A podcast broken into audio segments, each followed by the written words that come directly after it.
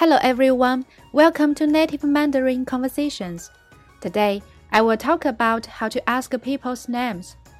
In Chinese culture, we ask a person's name differently depending on the occasion. The first and most common one is 你叫什么名字? What is your name? 叫 is call, 什么 is what, 名字 is name. 你叫什么名字 literally means you call what name. Normally, we would reply 我叫 at full name. Take me as an example. My first name is 梅子. Surname is Huang. So the conversation with me would be 你叫什么名字？我叫黄梅子。The second, if we want to show respect and be more polite, we would replace 你 with 您.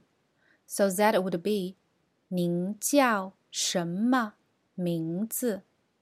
We use it to someone older than us or to someone we respect, such as our teacher. For example,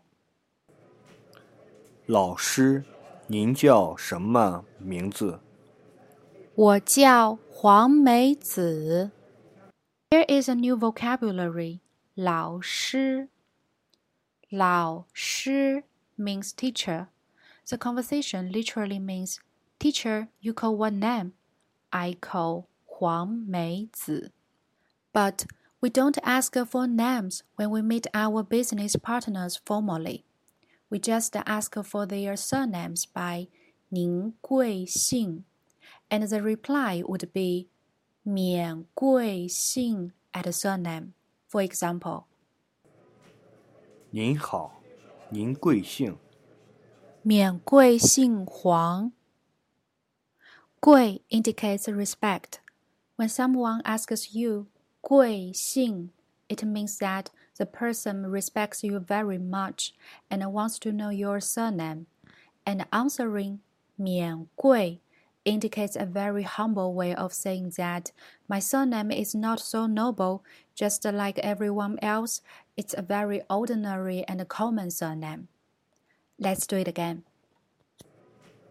您好，您贵姓？免贵姓黄。 Thanks for listening. You can access the notes for the lesson which will provide you the whole conversation in Pinyin and Chinese characters.